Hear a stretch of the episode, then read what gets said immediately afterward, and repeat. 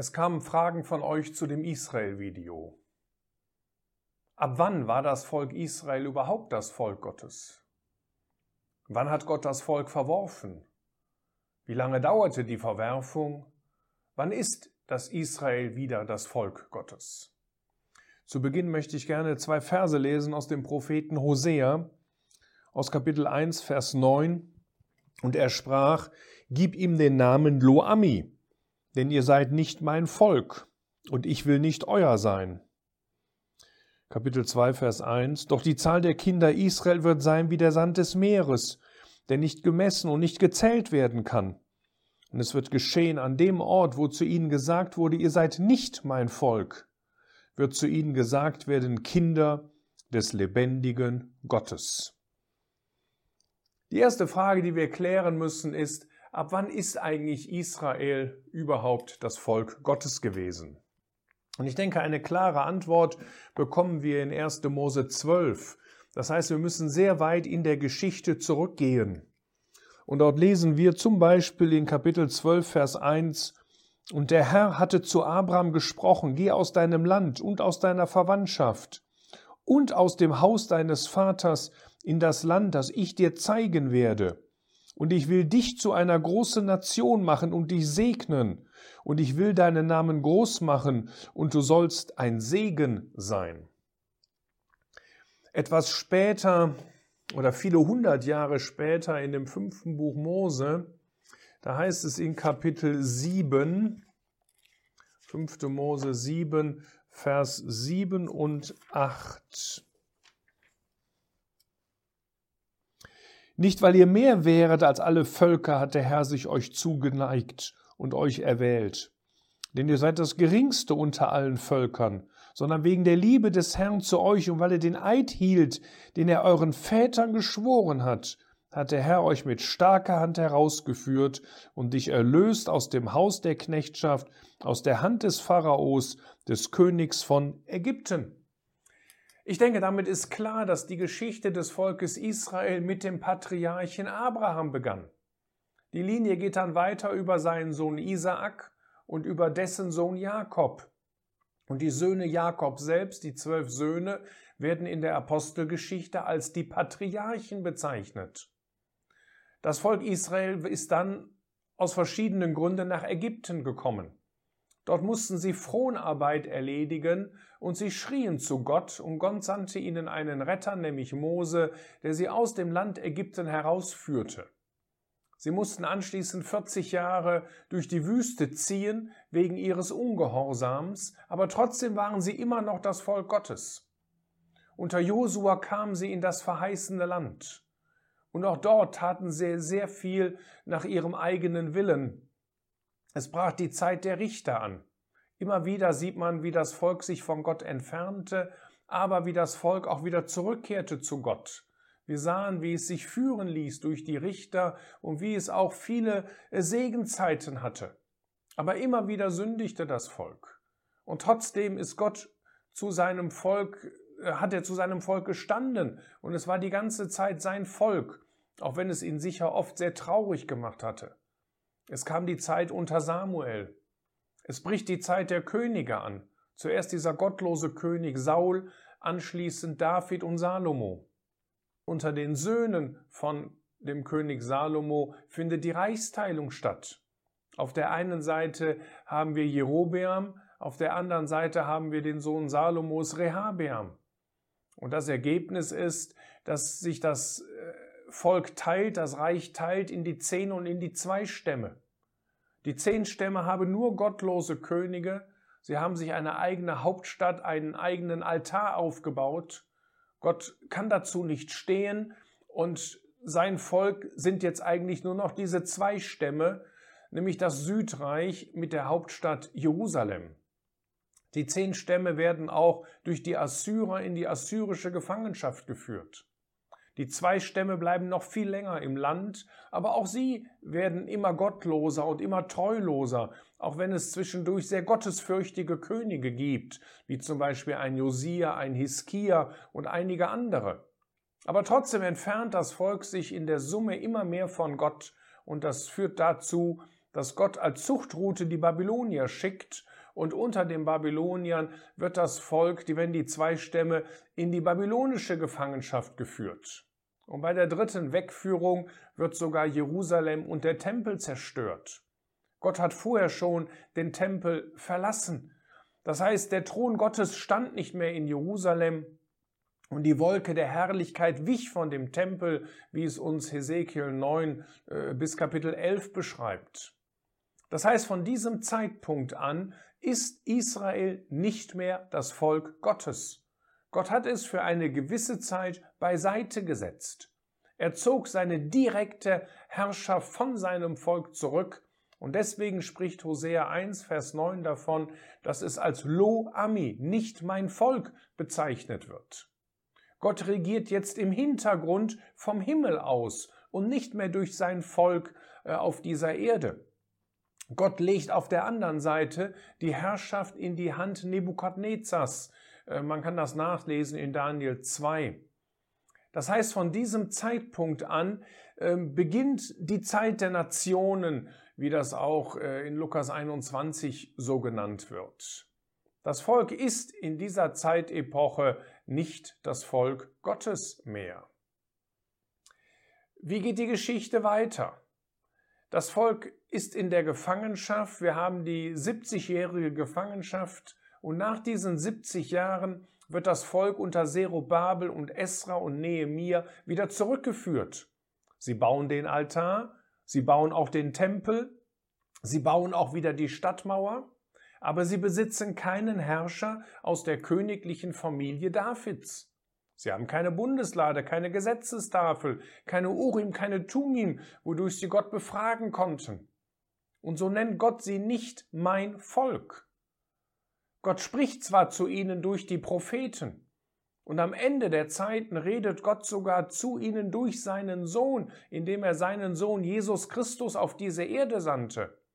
Jetzt hatten sie einen Herrscher aus der königlichen Linie Davids unter sich.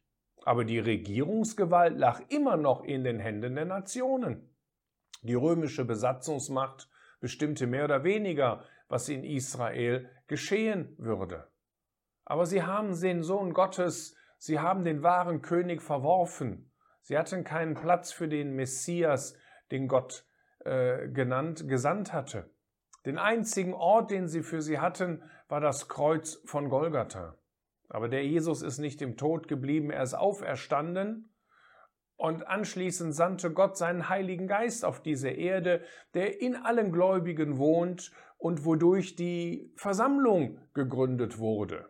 Und unter Versammlung verstehe ich alle Gläubigen von Pfingsten bis zur Entrückung. Es ist die Zeit der Versammlung, es ist die Zeit der Gnade, die hier auf dieser Erde stattfindet. Aber diese Zeit der Gnade wird in der Prophetie des Alten Testaments übergangen. Und trotzdem gibt es diesen interessanten Vers im ersten Petrusbrief in Kapitel 2, Vers 10, wo man das Gefühl haben könnte, als wäre Israel in der Zeit der Gnade das Volk Gottes. Aber das ist nicht das, was in 1. Petrus 2, Vers 10 steht. Das heißt dort, die ihr einst nicht ein Volk wart, jetzt aber ein Volk Gottes seid, die ihr nicht Barmherzigkeit empfangen habt, jetzt aber Barmherzigkeit empfangen habt. Und er bezieht sich auf den Propheten Hosea, es ist ein Zitat aus Hosea 2. Aber was bedeutet dieser Vers? Dieser Vers bedeutet nicht, dass das irdische Volk Israel jetzt in der Zeit der Gnade das Volk Gottes ist sondern dieser Vers bedeutet, dass für einen Juden genau die gleiche Botschaft gilt wie für einen Menschen aus den Nationen. Jeder Einzelne gehört durch den Glauben an den Herrn Jesus jetzt zu dem himmlischen Volk Gottes. Das heißt, es gibt jetzt keine Zugehörigkeit aufgrund von irgendeiner Abstammung sondern es gibt nur eine Zugehörigkeit zu dem Volk Gottes auf der Grundlage, dass man Gott seine Sünden bekennt, dass man glaubt, dass Jesus Christus für einen am Kreuz von Golgatha gestorben ist und dass man das ganze Evangelium annimmt, was damit in Verbindung steht. Und dann sind sie tatsächlich ein Volk Gottes, aber nicht das irdische Volk Israel, sondern sie gehören zu dem himmlischen Volk Gottes. Und auch jetzt genießen die Gläubigen, auch die aus den Juden kommen, einen gewaltigen Segen. Nämlich wir sind gesegnet mit jeder geistlichen Segnung in den himmlischen Örtern. Und dieser Segen ist viel größer als der Segen, den das Volk Gottes, das irdische Volk Gottes, einmal im tausendjährigen Reich genießen wird. Die Gnadenzeit endet mit der Entrückung. Und nach der Entrückung beginnt die Drangsalzeit. Und zu Beginn der Drangsalzeit kommt ein Überrest aus den zwei Stämmen zur Umkehr. Aber die Regierungsgewalt liegt noch immer in den Händen der Nationen. Die Zeit der Drangsal endet, dass der Herr Jesus persönlich wiederkommt. Das heißt, es ist die, die, die, die zweite Etappe des zweiten Kommens des Herrn Jesus. Wenn er auf dem Ölberg stehen wird, der Ölberg wird sich spalten. Dort steht der König aus dem Haus Davids, wird wieder auf dieser Erde sein. Aber jetzt nicht als der, der jedem Menschen Gnade anbietet, sondern er kommt als der Richter. Er wird sein Reich aufrichten. Er wird sich wieder auf den zukünftigen Thron Davids in Jerusalem setzen. Und er, wird, und er wird als König der Könige und Herr der Herren hier auf dieser Erde herrschen, wie es uns Psalm 2 beschreibt. Und danach kommt ein Überrest aus den zehn Stämmen zur Umkehr. Und dann gehen sie gemeinsam mit den Lebenden aus den zwei Stämmen, gehen sie in das tausendjährige Reich ein und sie werden unter seiner Herrschaft als König gesegnet werden und es ist wieder sein Volk. Und das ist die zweite Stelle, die wir im Propheten Hosea gelesen haben, dass es wieder, dass Gott sich wieder diesem Volk zuwendet und dass er es als sein Volk bezeichnet. Nun, was bedeutet das? Gott hatte sein Volk also nicht für immer verstoßen sondern nur für eine bestimmte Zeit, eben so lange, bis die Vollzahl der Nationen eingegangen sein wird. Sie hatten immer einen festen Platz in dem Ratschluss Gottes und Gott hat seinen Ratschluss nie verändert. Und sie sind Geliebte um der Väter willen, wie es Römer 11 sagt. Gott hat nicht seinen Vorsatz, sondern nur sein Verhalten dem Volk gegenüber verändert. Darum heißt es eben dann, in Hosea 2, Vers 25, und ich will sie mir säen im Land und will mich über Lo Ruchama erbarmen und ich will zu Lo Ami sagen, du bist mein Volk. Und es wird sagen, mein Gott. Das heißt, wenn man das Ganze zusammenfasst, dann haben wir von Abraham an bis zur Zeit von Nebukadnezar das Volk Israel, was Gott als sein Volk bezeichnet. Von Nebukadnezar an bis zum zweiten Kommen des Herrn Jesus, also eine riesige Zeitspanne, die auch die ganze Zeit der Gnade umfasst, ist das irdische Volk Israel nicht mein Volk. Gott nennt es Lo Ami, wie wir es in Hosea 2, Vers 1 gelesen haben. Aber nach dem zweiten Kommen, nachdem der Überrest aus den zehn Stämmen umgekehrt ist, da knüpft Gott wieder an seinem Volk an und er nennt es mein Volk, was wir in Hosea 2, Vers 25 gelesen haben. Vielleicht war das etwas kompliziert, aber es gibt uns ein klein wenig einen Eindruck äh, von dem Unterschied zwischen dem Ratschluss Gottes und den Regierungswegen Gottes. Der Ratschluss Gottes ist unveränderlich. Aber wenn es um die Regierungswege geht, dann kann es sein, dass Gott sein Verhalten seinem Volk gegenüber verändert. Das ist aber nicht die Schuld Gottes, sondern das ist die Antwort Gottes auf das Verhalten des Volkes. Und in gewisser Weise gilt das auch heute für jeden einzelnen Gläubigen.